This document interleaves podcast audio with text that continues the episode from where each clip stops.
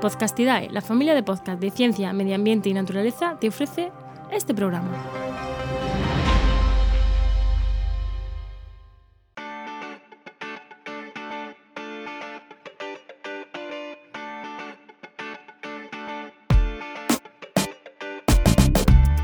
Esto es Vendrán lluvias suaves, el podcast sobre sostenibilidad y gestión empresarial de Paula Baldó.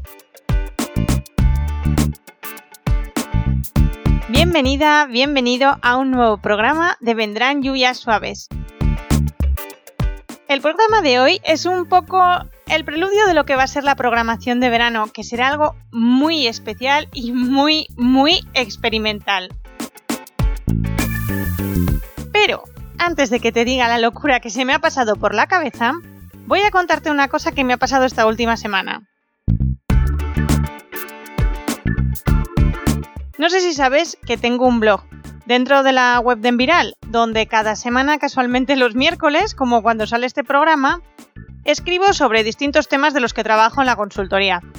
Pues un poco de cambio de climático por allí, objetivos de desarrollo sostenible por allá, que si diseño de negocios sostenibles, formación, bueno, lo que vaya tocando un poco. El caso es que me voy de vacaciones dentro de nada. Y quería dejar programados algunos posts para que cuando te pasases por la web pues no notaras tanto la ausencia. Aparte que es que dejar de escribir es malísimo para el posicionamiento y no veas el curro que me estoy metiendo con ello. Así que va, me parecía un poco perder la oportunidad. Pero, ay tu tía, una cosa es escribir un post a la semana que va que te lo voy a negar, tiro de inspiración el día antes, el lunes, a lo sumo. Y otra, preparar tres o cuatro artículos de seguido. Que conste que lo intenté. Incluso tiré de mi lista, que la tengo, que se llama algo así como temas molones de los que hablar en Enviral, pero nada, bloqueo total. La verdad es que estaba por pasar de todo. Iba a decirle al mundo que me iba de vacaciones, que ya me leeríais a la vuelta y Chan, me acordé de Celi. Sí, de la de celigaroe.com.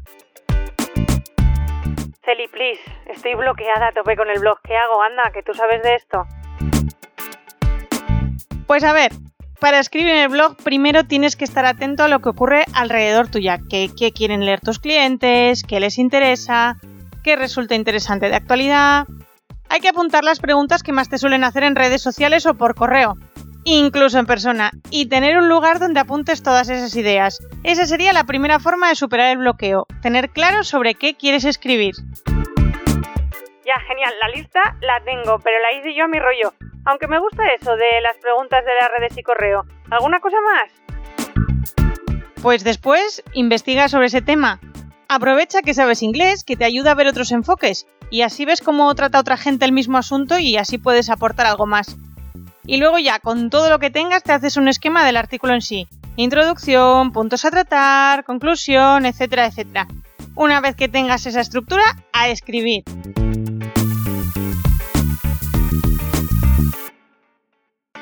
Y bueno, la verdad es que había otro consejo. Para mí, el mejor de todos los que me dio oro puro. Pero si quieres saberlo, vas a tener que preguntárselo a ella, porque me lo guardo para mí y así puedo ser yo la que triunfa en mi blog. Ya sabes, pásate por celigaroe.com y si le dices que vas de mi parte, no sé si te dará ese consejo extra, pero fijo, fijísimo que un descuento sí que te hace.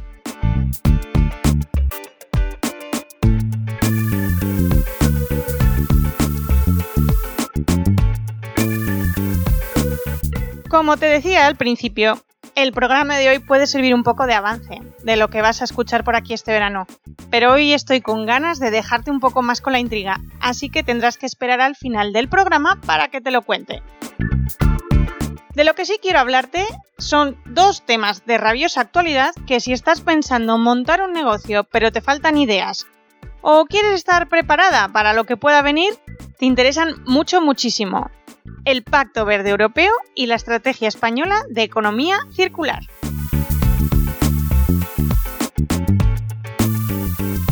Pero hoy no te voy a contar de qué tratan, para nada. En las notas del programa te voy a poner los enlaces por si quieres leer la información con detalle.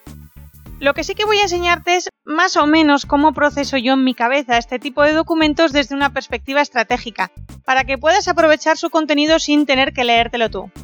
¿Vamos?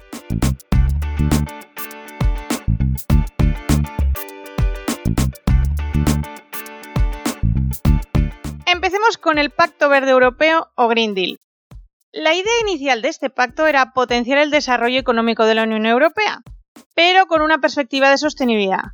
¿Qué pasa? Que con todo el lío que tenemos, o estamos teniendo, o hemos tenido, depende de cuándo escuches esto, con todo el rollo de la COVID, han optado por hacer una especie de batiburrillo ambiental, económico, sanitario bastante lioso, pero al mismo tiempo es muy interesante desde un punto de vista empresarial.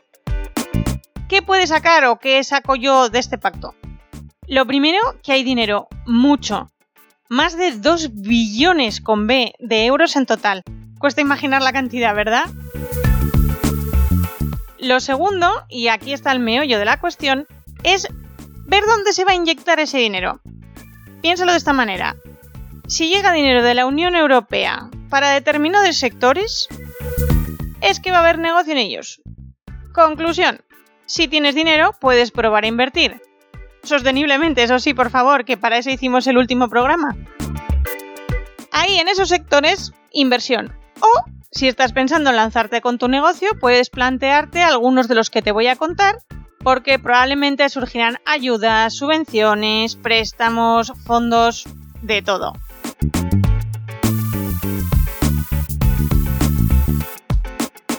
Para que te hagas la idea, hace, hace escasamente un mes se filtró un documento de la propia Unión Europea, no tengo muy claro cómo, cómo pasó, pero sí que dejaba bastante claro cuáles iban a ser las líneas de trabajo que iba a apoyar. Así que toma nota porque si alguno te caja con tus ideas empresariales es el momento. Uno muy muy claro es todo lo relacionado con eficiencia energética y calor verde calcula que van a poner o enchufar unos 91.000 millones de euros al año. Una barbaridad. También lo mismo con energías renovables, que va a haber unos cuantos millones, como unos 25.000, que no está nada mal. Y también se va a potenciar muchísimo todo el tema de vehículos limpios y puntos de recarga. Ojo también a esto, porque además la parte de vehículos limpios va a ir como con 20.000 millones de euros durante dos años y aunque la parte de puntos de recarga no es tan grande, son solo, solo entre comillas, dos millones, pues parece que no va a ser tan complicado dentro de poco tener nuestro coche eléctrico y poderlo aparcar en la calle o recargarlo fácilmente. Otro tema muy muy potente pero que también ha creado un poquillo de controversia, sobre todo en los sectores más verdes y ecologistas, es el tema de producción de hidrógeno limpio les ha dado la sensación como que se potencia mucho el tema del hidrógeno y se están olvidando en proporción de las renovables y quizá interese un poquito más todavía potenciar más las renovables. Ahí hay para debate y discusión. Otro punto muy interesante que no debes perder de vista es que ¿te acuerdas o te suena eso del fondo de transición justa? Que además, por lo menos aquí en Asturias está y ha creado bastante, bastante dilema y bastante debate. Pues el dinero que estaba previsto lo han multiplicado por 5. Ahí es nada. Así que, aunque aún en España tenemos la estrategia en modo borrador, así que tendremos negociaciones, cambios, mm, eh, líos para arriba y para abajo, si le echas un vistazo, puedes ver que el foco está puesto básicamente en los mismos sectores que la estrategia de economía circular que te voy a contar luego. Y si además lo miras como lo miro yo, te darás cuenta que si eres formadora o formador o tienes una empresa que se dedica a ello, vas a tener muchísimo trabajo por delante. A que nunca te habías planteado que una academia o algo parecido pudiera beneficiarse del Pacto Verde. Otro sector súper potenciado va a ser la construcción, pero eso sí, intentando evitar la burbuja inmobiliaria. La idea es poner el foco en renovación, rehabilitación de viviendas. Sí que es verdad que nos dejan bastante claro que la prioridad van a ser los edificios públicos, los hospitales, las escuelas, pero también va a llegar dinero a vivienda habitual. También a tope con la digitalización. La industria 4.0, que para mí es clave en desarrollo sostenible, va a estar ahí además de forma transversal prácticamente en todas las áreas y líneas de trabajo. Así que enhorabuena a programadores, analistas, diseñadores de software y todo el campo relacionado, ¿vale? Porque vais a tener trabajo para, un buen rato. Además, no solo quieren hacerlo en, industria, también quiere potenciar mucho en sector de residuos, sobre todo porque, bueno, se ve bastante... Para ser un sector relacionado con la parte industrial, está bastante abandonado de la parte digital. Y, van a insistir mucho en eso. También van a insistir mucho con eh, digitalización en zonas rurales. Y relacionado con esto, y, ya termino con la parte del, Green Deal, va a haber 4.000 millones de euros para fomentar producción de biometano, biogás y biocombustibles a partir de restos agrícolas y ganaderos. Así que si tienes alguna línea de trabajo por ahí pensada, también aprovecha.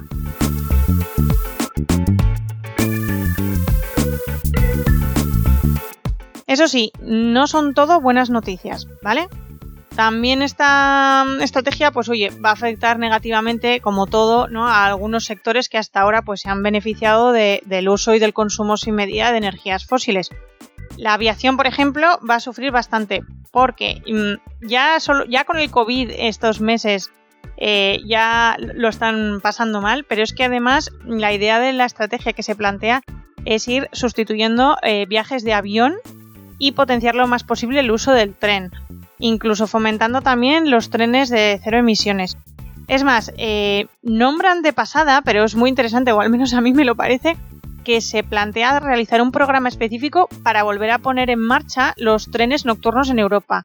Eh, en mi caso en concreto, eh, yo echo bastante de menos ese tren nocturno que había entre Asturias y Madrid, facilitaba mucho la vida y que Renfe quitó. Así que por mi parte encantada si, vuelven a reactivar esta, esta línea. También va a pasar lo mismo con las centrales térmicas, la minería carbón y todo el, todo el negocio asociado, ¿vale?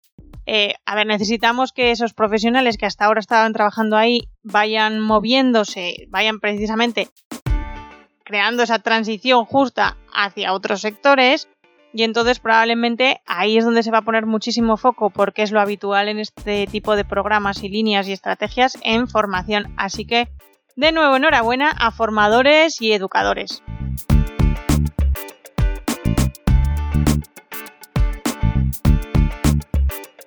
Y todo esto se relaciona fenomenal con nuestra estrategia de economía circular que la han aprobado hace unos días.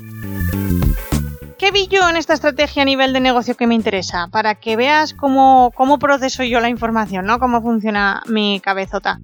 Pues por un lado, he visto que va a haber muchísimo esfuerzo en formación por economía circular y gestión de residuos. Así que con lo que a mí, por ejemplo, me encanta enseñar, pues mm, voy a poder hacer mm, bastante y es probable que tenga bastante trabajo de aquí a los próximos años, en esa área por lo menos.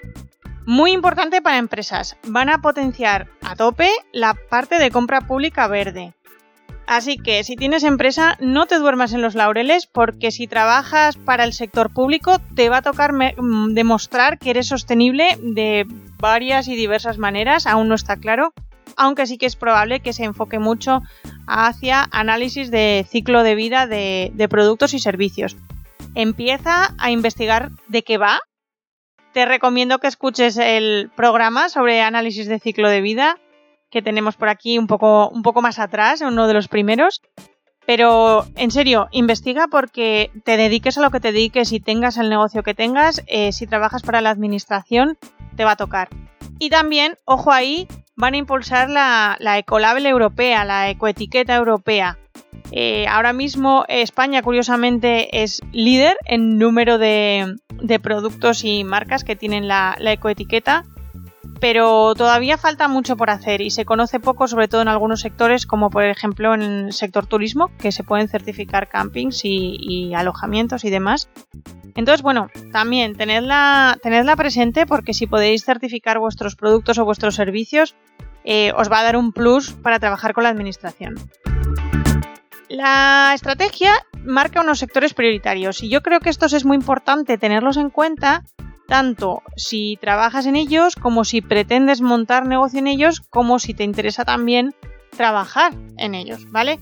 Uno de ellos es la construcción, que era lo que te comentaba antes, eh, rehabilitación y sobre todo van a trabajarse mucho a nivel de economía circular toda la parte de residuos de construcción y demolición Es cierto que es uno de nuestros puntos débiles a nivel, a nivel de gestión de residuos. Tenemos muy trabajada la parte de residuo peligroso y muy trabajada los residuos tradicionalmente reciclables y recuperables, pero eh, en el sector de construcción y demolición pues falta muchísimo por hacer. Otro de los sectores va a ser el agroalimentario, eh, pesquero y forestal, lo han juntado un poquito todo. La idea es enfocarse mucho a la reducción del residuo alimentario y también se quiere reducir la dependencia del al exterior o del exterior en alimentación animal. ¿Qué quiere decir esto? Que están pensando en certificar que, los animales que se, que se, críen aquí en nuestro país además estén alimentados con, pastos o, con producto nacional. Así que también eh, va a ser un plus de trabajo en el sector de, agricultura y ganadería. Y también se va a potenciar mucho el tema de razas autóctonas y la ganadería, pero la extensiva. Olvidémonos de la intensiva porque nos la van a frenar por todos lados. Otro de los sectores que también está ahí en la, en la parte de prioritarios es la parte del sector industrial. ¿Dónde se va a hacer el foco en el sector industrial? Pues en desarrollar la parte de impresión 3D, que de hecho también aquí con, el tema del coronavirus hemos visto que, en este país está, está bastante potente y, sobre todo a nivel particular. Entonces, bueno, la profesionalización de esa impresión 3D va, va a tener bastante, bastante cabida. Y también todo el tema, como decía antes, de transformación digital, ¿vale? Toda esa parte de eh, industria 4.0. También se va a trabajar mucho con el tema de bienes de consumo. Pretenden hacer una política de productos sostenibles, definir bien qué es un producto sostenible. Eh, a mí me aterra la idea de, esa posible definición, pero bueno, andaremos ahí pendientes porque, bueno, por lo menos para ver si podemos mm, participar, dar opiniones y que no decidan que sean sostenibles cosas que no son se va a insistir mucho en todo el tema de reutilización, reparación, remanufactura, así que también si eres de esos que es manitas, se apaña reparando o arreglando cacharros, aprovecha porque también, oye, puede ser tu línea de negocio y, va a ir muy bien, ¿no? Toda esa parte. Como no, el turismo no podía faltar. Es la potencia, de las principales potencias económicas de nuestro país. Eh, ¿Qué es lo que preocupa en este tema? Eh, toda el área de consumo de recursos hídricos y la gestión de residuos porque es bastante difícil cuando cambian esos volúmenes poblacionales debido al exceso de turismo, pues eso, mm, se dispara la temática de residuos, las cantidades y hay problemas de gestión. Si tienes alguna idea por ahí, a por ello. Y muy chulo también el desarrollo de turismo de naturaleza si te gusta esa parte de trabajo, si eres guía o estás formándote para ello, aprovechate porque mm, va a potenciarse también mucho y puede ser un área de empleo súper interesante. Y el último sector que se considera dentro de los prioritarios es la parte de textil y confección. Perdón. Por un lado, van a intentar promover el cultivo en nuestro propio territorio de fibras naturales. Así que atentos también a todos los que les interese todo el tema de agricultura de cultivo de fibras. Y luego, muy interesante también, y algo que ya llevaba siendo exigido por, por determinadas áreas y determinadas empresas, es el tema de recogida separada y gestión de residuos de textil. No hay nada oficial respecto a que haya objetivos de recogida, pero todos los indicios, todas las pistas y frases que se sueltan por ahí en los documentos van a, van a que sí. Así que también podemos plantearnos algún, algún trabajo, algún proyecto relacionado con recuperación de textil.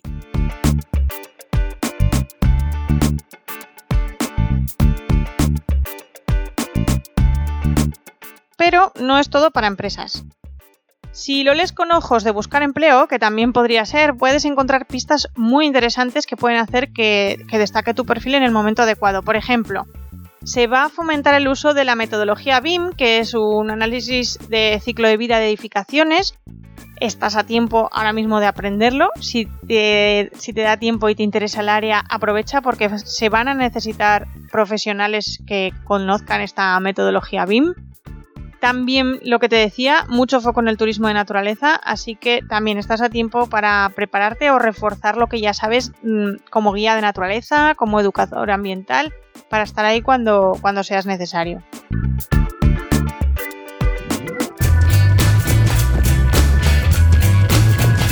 Y hasta aquí el programa de hoy. Como ves, de un par de documentos se puede sacar muchísima información que no sea solo una lista de datos o posibles actuaciones o estrategias. Va a depender un poquito del ojo que tengas, y si lo miras con ojos de empresaria, de emprendedora o si estás buscando empleo. Te recuerdo que cualquier duda, cualquier consulta, lo que quieras contarme, cualquier rollo, lo que te apetezca, me tienes en las distintas redes sociales, me localizas en Twitter como Pulita Rocks con 3X o Paula Baldó con B de Barcelona y acento en la O en LinkedIn. En Google también lo mismo. Y por supuesto, siempre puedes escribirme un correo a lluviassuavespodcast.gmail.com. ¡Hasta luego!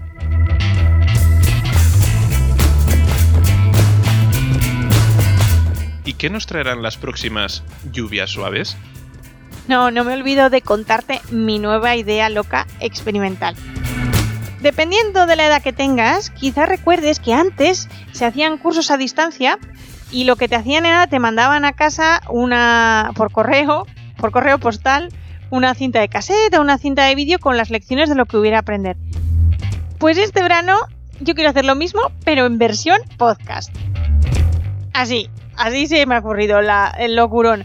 La idea es que los próximos programas van a estar enfocados a enseñarte pues cómo crear tu negocio sostenible o cómo transformar esa empresa que tienes, que ya tienes o en la que trabajas para que lo sea.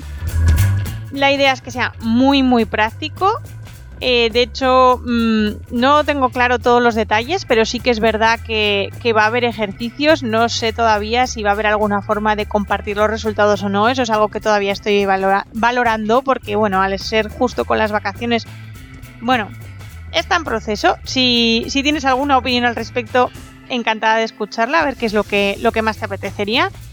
Y lo mejor de todo es que para apuntarte a este curso de verano en podcast, Solo tienes que seguir el podcast en tus servidores habituales, no hace falta apuntarte en ningún sitio ni nada. Así que si te unes, te espero en el próximo programa. ¡Chao!